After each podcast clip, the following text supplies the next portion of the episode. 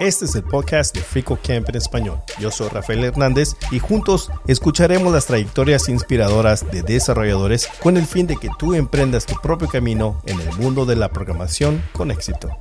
Hoy tengo el gusto de conversar con Andrés Torres. Él es un economista que encontró su pasión en la ciencia de datos y la programación. Andrés ha sido un activo contribuidor de FricoChem, traduciendo artículos y principalmente escribiendo artículos originales sobre ciencia de datos.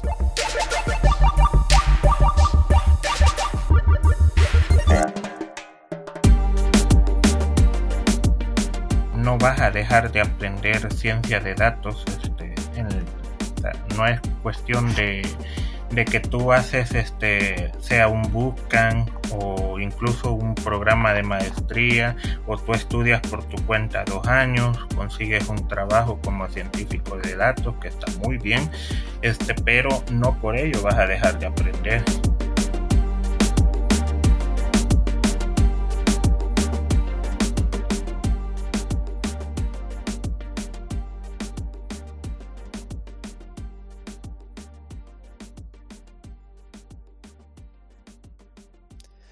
Hola a todos y bienvenidos a otro episodio de Frico Camp en español. Y hoy tengo con nosotros a Andrés Torres y voy a dejar que se introduzca. Así que primero que nada, gracias Andrés por permitirme entrevistarte. Eh, creo que tu trayectoria es muy interesante y puede ser muy beneficiosa a aquellos que nos escuchan y también porque has contribuido en las traducciones de artículos. Así que vamos a hablar más con detalle de eso. Andrés, Nuevamente, gracias por participar y gracias por estar aquí.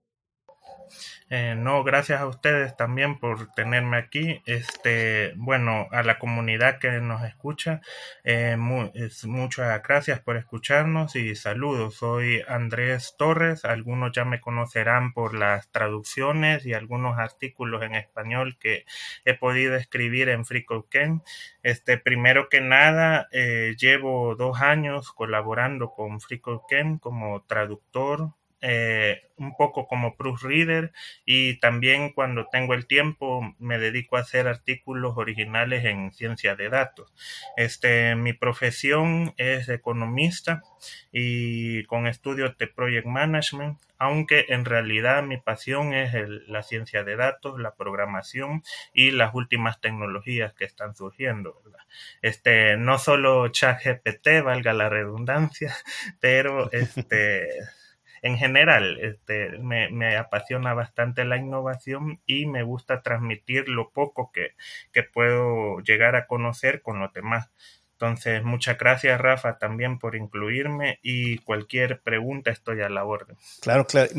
hay, dos áreas y que mencioné al principio que creo que es, ah, sería muy bueno enfocar en este episodio, que sería la participación, tu participación como traductor, pero creo más que todo has escrito más artículos originales en español y también tu trayectoria profesional. Pero empecemos primero con tu participación en la publicación. específico porque has escrito, ah, te has enfocado en, data science. antes que nada, creo que no mencionaste de dónde eres. Bueno, yo estoy viviendo actualmente en El Salvador, este, un país pequeño ubicado en Centroamérica para quienes están en otros lugares más retirados. Y este básicamente yo me introduje a FreeCodeCamp este en el foro en el foro de inglés. Yo yo comencé en el foro de inglés. Este básicamente resolvía dudas este relacionadas a Python y a en la certificación de Scientific Computing eh, y de Machine Learning. Ya de allí este, conocí a, Rafa en una publicación que hizo invitándonos a, traducir artículos en español y allí fue donde yo me motivé. Este, con respecto a Data Science, el enfoque eh, me gustó tomarlo personalmente primero porque yo no sé mayor mayor cuestión sobre desarrollo web, solo lo, básico. Lo general de frontend.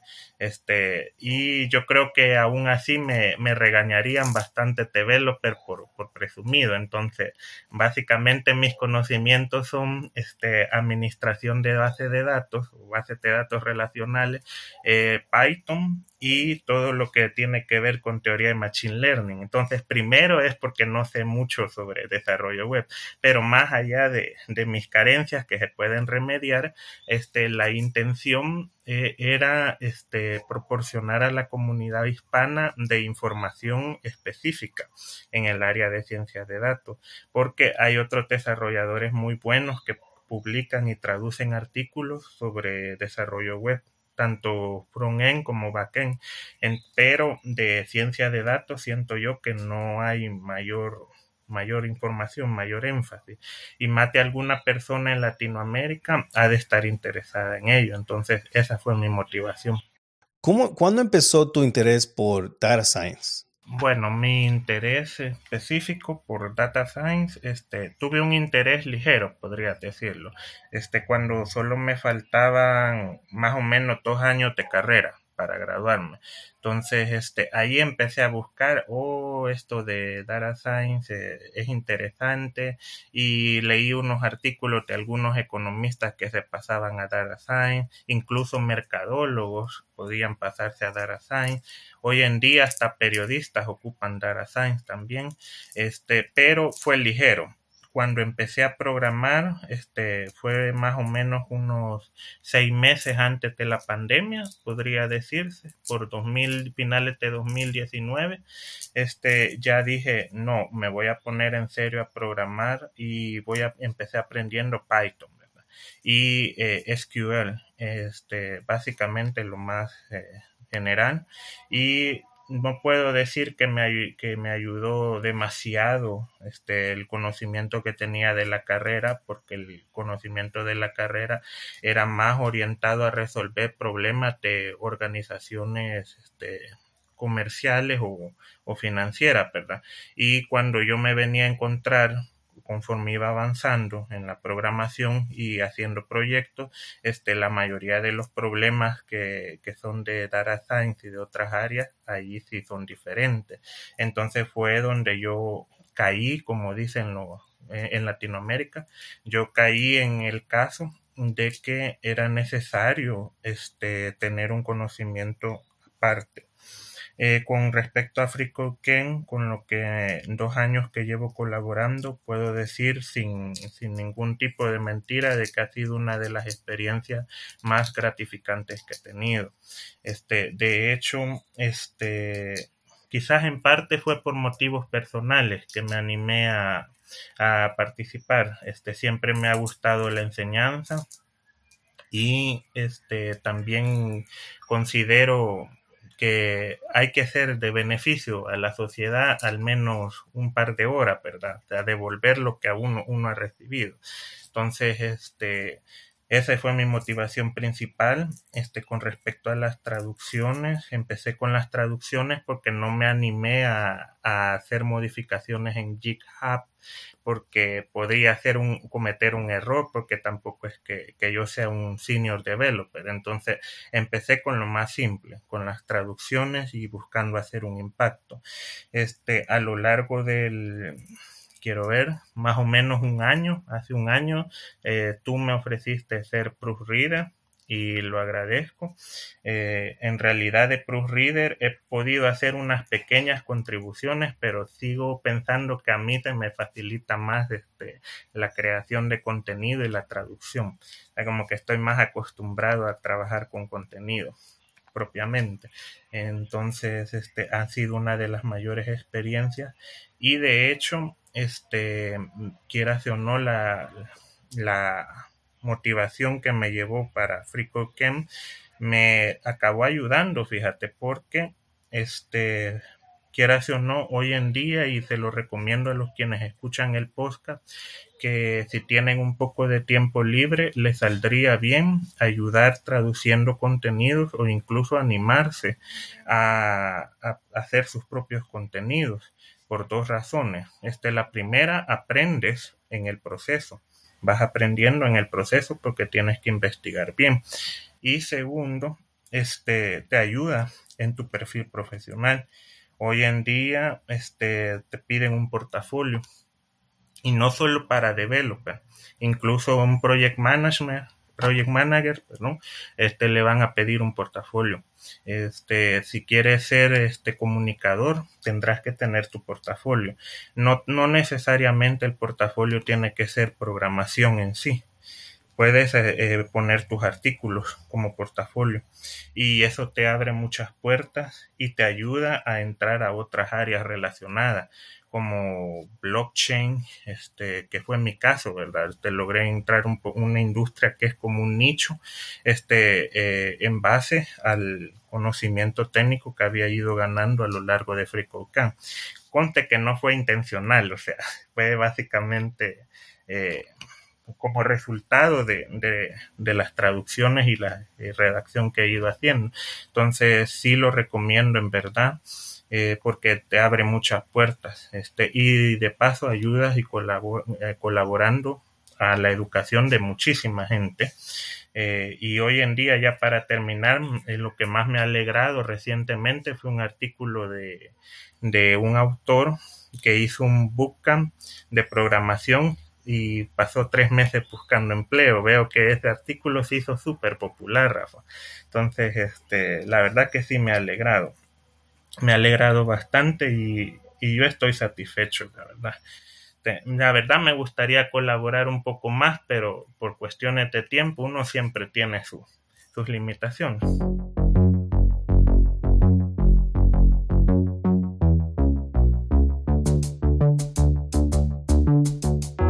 Este podcast de Frico Camp en español es posible gracias a colaboradores como tú que hacen una donación mensual o un regalo único.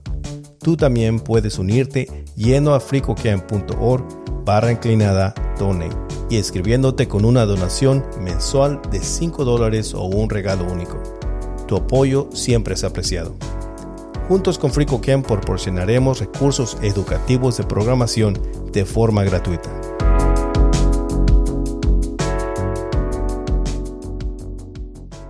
Una de las cosas que quisiera tocar, que mencionaste, eh, cuando estabas eh, descubriendo o, empezó tu interés por data science, el, la transición que varios economistas, uh, bastantes profesionales en el área uh, que, tú te desenvolvías, um, y empezaba ahora que ya estás tal vez un año ya o dos años en, estudiando Data Science, em, ¿has visto que esto ha, intensificado, ha hecho, has visto más profesionales cambiando la de profesión o añadiendo er, eh, como Data Science como parte de su, sus este, habilidades para poder adquirir otro trabajo, ah, tal vez mejor pagado, lo más seguro? Sí, de verdad, eh, muy buena pregunta la que has hecho y la verdad que sí, personalmente he visto eh, que mucha gente está buscando la transición de una profesión comercial como puede ser contabilidad, este, o incluso hay gente de derecho que está buscando hacer una transición a estas áreas, eh, no solo data science, sino también ciberseguridad y todo. Entonces la programación está tomando un mayor auge. Este, solo un, un, comentario para que para ver si queda un poco más claro este porque no, no quiero hacer el, el podcast solo para la gente que tiene estudios universitarios porque no toda la, ese es como un mito verdad que que necesariamente tienes que ir a la universidad para saber programar. Incluso en el caso de Data Science no es así. Yo he conocido varios developers y, con orientación de Machine Learning y Data Science y ellos eh, no han tenido educación universitaria o solo han tenido un par de años de universidad y se desenvuelven incluso mejor que yo. Entonces, este, eso es un, error. Pero eh, si lo mencionamos a nivel universitario, en Latinoamérica siento yo que hay un todavía un rezago, ¿verdad? En, en, en eso todavía no quieren actualizar. Pero este, si yo me fijo en otros países, por ejemplo en Estados Unidos, incluso hay MBAs este, maestrías en administración de empresas enfocadas en data science. Y en otros países como en Italia es común eh, juntar la economía con data science. Em, eh, ponen, ofertan programas de economía con data science.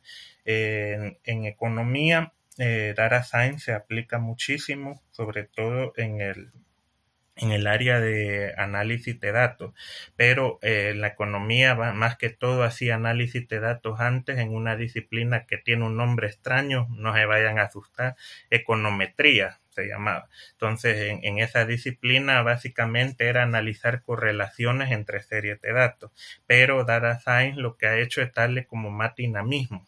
Entonces, hoy ya diseñar algoritmos que aprenden que aprenden los patrones de datos. No es solo una, un análisis simple, sino que son cientos de análisis que el algoritmo puede hacer. Entonces es una, una gran diferencia. Este, eh, en general yo me alegro muchísimo de que se esté dando esa transición. Obviamente hay barreras este, todavía este, en, en el mercado de Latinoamérica sobre todo a Science, este, tanto a nivel educativo que no quieren actualizar los planes. Claro, hay unas excepciones, pero por lo general sigue siendo así. Y segundo, a nivel de reclutamiento.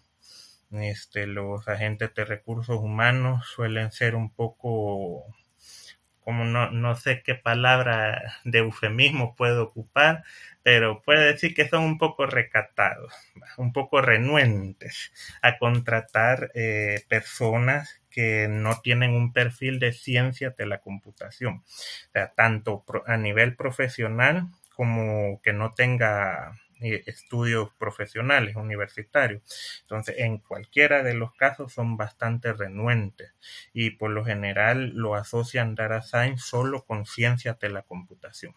Incluso eh, hay matemáticos y estadísticos que tienen todo el potencial para, para hacer de data science, pero en la, en la entrevista o incluso en el anuncio de trabajo dice, este, licenciado o ingeniero en ciencias de la computación, indispensable. Ah, y ahí murió. Y, el, y la persona puede tener hasta un doctorado en, en matemáticas, pero indispensable, ¿verdad? Entonces, o puede ser eh, este, no tener estudios universitarios, pero tener hasta siete años de experiencia y, un, y bastantes proyectos. Puede tener su GitHub lleno de, de diversos proyectos, pero ellos no evalúan el portafolio. Entonces, ese creo yo que, esa creo yo que es la principal este, astilla, el principal obstáculo que hay este, para entrar al, en, en pero sí, este, hay que mantener la esperanza y poco a poco los planes de estudio se van actualizando un poco.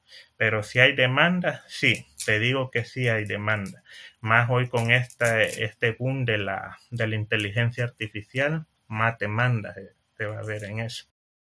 Ah, lo que sí sé también es de que hay muchos recursos eh, que, que hay hoy en día para aquellas personas que quieren cambiar de, de profesión especialmente para aquellos que quieren tal vez cambiar a una profesión que, que, cae muy bien con lo que han hecho por años y que solamente es ir a un nivel más avanzado este, y que, hay, que pueden mejorar no solamente su, su vida económica, pero también poder tener más oportunidades. Como mencionaste, hay mucha demanda ahorita. En este, eh, la pregunta es, ¿Qué recursos usaste tú para, para poder, eh, o qué estás usando para aprender uh, data science? Y, en este caso, ¿has tenido alguna dificultad, algunos uh, obstáculos o algo que te está costando eh, hacerlo por tu cuenta? Bueno, este, primero que nada, con, voy a empezar con los recursos, perdón. Este, el hecho de hacer una transición de los estudios comunes o desde el caso de bachillerato hacia data science, este, eh, puede ser un poco intimidante, pero como tú bien lo dijiste, recursos abundan. Yo creo que de las mayores fuentes de información que hay de forma gratuita en Internet, las mayores disciplinas son estadística, y matemática. Y después está programación. Hay muchísimos lugares donde puedes aprender los fundamentos de un lenguaje de programación, sobre todo JavaScript, Python. Eh, FreeCodeCamp es uno de ellos y con respecto a la matemática y la estadística, tú puedes ir avanzando poco a poco en los niveles. Este, con respecto a los recursos, pues voy a nombrar los principales. La verdad es que al inicio yo probé de todo. Hacía MOOCs, eh, M-O-O-C, MOOCs, este, son cursos abiertos. Eh, empecé con ellos, este, después veía tutoriales, eh, leía libros también, este, y varios cursos. Este, creo que tal vez más adelante me animo a hacer un, un artículo en el que ponga todos esos recursos porque fueron bastantes. Pero básicamente mi, mi rutina era, este, busqué los planes de estudio de lo que había de, de Data Science de otras universidades y, y también de varios bootcamps. Este, saqué los temas que tenían en común hice un listado de, de ellos y eh, sobre esos temas me puse a investigar uno por uno. Eh, al inicio, esta es la parte más difícil, la parte de la retención, porque tienes que ir contextualizando este, toda la información. Al inicio no sabes para qué te va a servir este, aprender este, un poco de machine learning, que este si el modelo tiene overfitting o underfitting, este si con respecto a la gestión de base de datos, este y si más si eres nuevo en SQL y para qué me va a servir saber lo de la clave primaria, algo tan simple, pero al inicio no relacionas todo eso. Al inicio no lo, no lo relacionas para qué es útil. Entonces, esa es la parte que más riesgo tiene de desmotivarte, porque simplemente estás aprendiendo, estás acumulando información, pero no logras relacionar, o sea, sientes que, que, que haces todo por separado, ¿verdad? Entonces, este, al inicio como que no te ubicas para qué te va a servir todo ello. Y es que Data Science en realidad es como como una fusión de todos, de diversas disciplinas, la programación, la matemática, este, la estadística y otros métodos algorítmicos, este, para dar una solución a un problema. Entonces, este, al inicio no sabes cómo interrelacionar todo ello. Mi consejo allí es, este, no te rindas. Si de verdad te interesa estar en ese sector, este, busca los principales temas de, de Data Science. En FreeCodeCamp creo que hice un artículo este, científico de datos en cinco minutos, narrado en cinco minutos. Este, ahí te especifica lo más relevante. Este, igual, si no quieres leer en mi artículo, no hay problema. Este puede buscar en, en diferentes sitios y ahí te busca un plano estructurado. Este, hazte de ese plan de estudio y empieza a buscar la información. Plataformas hay, este, FreeCodeCamp, está EDX, Coursera, este, FutureLearn, este, y diversas universidades como la, la Universidad de Helsinki, creo que ofrece un, todavía ofrece un curso eh, solo de Python introductorio a Python, solo Python y a mí en lo personal me ayudó bastante, es bastante interactivo el curso y, y, la verdad que creo yo que buena parte de ello, de lo que empecé a aprender de Python, se lo debo a, a ese curso. Este, si tienes un poco más de paciencia, puedes buscar libros. Bueno, ese es lo primero, este, buscar información, pero no de forma desordenada. Ese sería el primer consejo, sino que búscala en, eh, como en base a un plan estructurado. Crea tu plan estructurado de aprendizaje y ahí buscando información en base a ese plan. Este, el segundo consejo que te doy es que una vez aprendas lo más fundamental, este, por ejemplo, en el caso de Python creo yo que es un poco de, de programación orientada a objetos, este, no tienes que saberlo todo, pero por lo menos una base. Y los paquetes fundamentales de ciencia de datos, entonces empieza a practicar. no te quedes solo con la información teórica, tienes que empezar a practicar, aunque sea en un notebook de Jupyter o lo puedes hacer en VS Code, eh, donde tú te parezca mejor, pero trata de, practicar el, código, porque si no, este, la teoría se olvida fácilmente. Este, entonces, si no practicas, este, no te habrá servido para integrar lo que tienes que hacer. Y el tercer consejo que, puedo dar, este, de mi humilde experiencia, es eh, haz práctica. O si, si, no consigues un trabajo relevante este, de data science, que eh, es bastante difícil en estos tiempos, este, lo que puedes hacer es este, ofrecer voluntariado. Este, de hecho, yo empecé eh, en serio en el área de data science haciendo un voluntariado, un voluntariado de un proyecto ambiental que tenía que ver relacionado con, educación ambiental y tenía básicamente que realizar un análisis general de toda esa información, tanto cuantitativa como cualitativa. Y ahí aprendí a ir filtrando este, la información, hacer la limpieza de datos, este, después este, ir haciendo la clasificación de variables, etcétera, etcétera, etcétera. Este, pero si no logras este, conseguir un caso real, hay muchas, este, consigue una, un dataset. Este, hay bastantes eh, datasets, por ejemplo, el, creo que de la universidad, eh, creo que me puedo equivocar, pero creo que es la Universidad de Michigan, si no estoy mal, tiene una, una, una base de datos de Machine Learning. Este, igual hay diferentes bases de datos, está Kaggle, que es la fuente de base de datos por excelencia y allí buscas la base de datos y te puedes poner a practicar.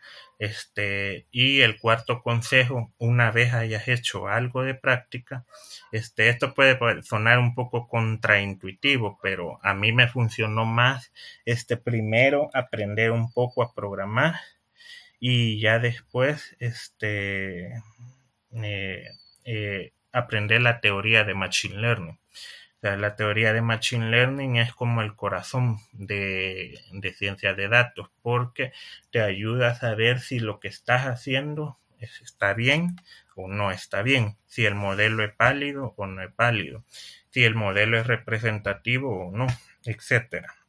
Entonces, la teoría de Machine Learning es la que te va a ayudar a analizar la calidad de tu modelo. Entonces, este, yo hice los pasos de forma desordenada, eh, creo que ya lo habrán notado, pero si lo podemos ordenar de una forma coherente, creo que sería este primero este, realizar un plan de estudio. Busca todos los recursos que puedas tener. Este, segundo, enfócate en la práctica. Tercero, aprende la teoría de Machine Learning. Y cuarto, este, busca dónde ponerla en el mundo real, dónde aplicarla en el mundo real, que eso es como lo más difícil. Y eso a la vez, conforme vayas haciendo prácticas, este, eso te sirve también para promocionarte y para ver cómo puedes este, destacar tu experiencia profesional en el área incluso si no es relacionado al área de data science. En mi caso fue en el sector humanitario, donde empecé haciendo voluntariado en el área de, análisis de datos y por poco a poco fui trabajando más, entonces y entendiendo más el, el área. Este, creo que eso sería. La plataforma sí creo que te quedo pendiente, Rafa. Este, mencioné algunas, pero la verdad que son, hay bastante material. El principal problema creo yo es que en español son menos.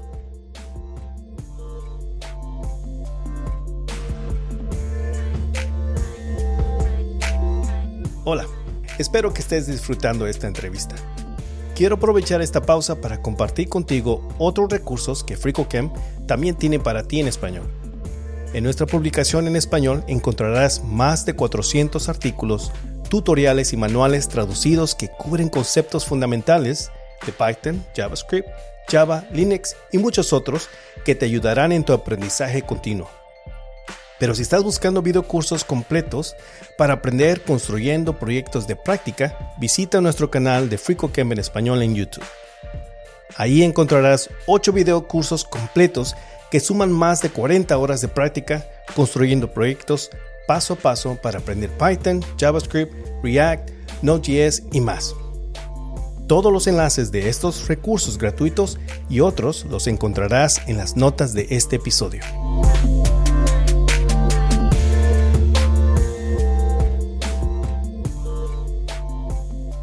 No vas a dejar de aprender ciencia de datos. Este, no es cuestión de, que tú haces este sea un bootcamp o incluso un programa de maestría o tú estudias por tu cuenta dos años consigues un trabajo como científico de datos que está muy bien este pero no por ello vas a dejar de aprender porque, eh, como tú bien lo dijiste, el área de ciencia de datos es muy amplia y se puede, por ejemplo, en las áreas más avanzadas hay computer vision, este, el procesamiento del lenguaje natural, este, solo por mencionar algunas, ¿verdad? Que ya pertenecen al deep learning en deep learning y este en sí eh, ciencia de datos es una disciplina bastante avanzada.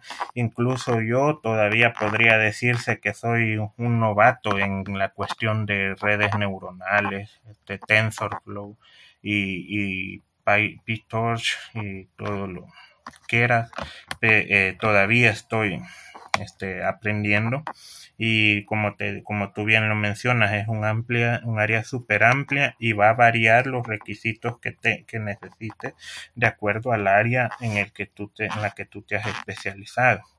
Este, dependiendo del objetivo de la organización, así va a ser también lo que necesites aprender. Por ejemplo, este, si tú estás más orientado este, al análisis de datos en el área social, este, vas a necesitar más de los análisis de correlación para, para analizar la causalidad. Entonces, tu, tu fuerte va a ser la estadística.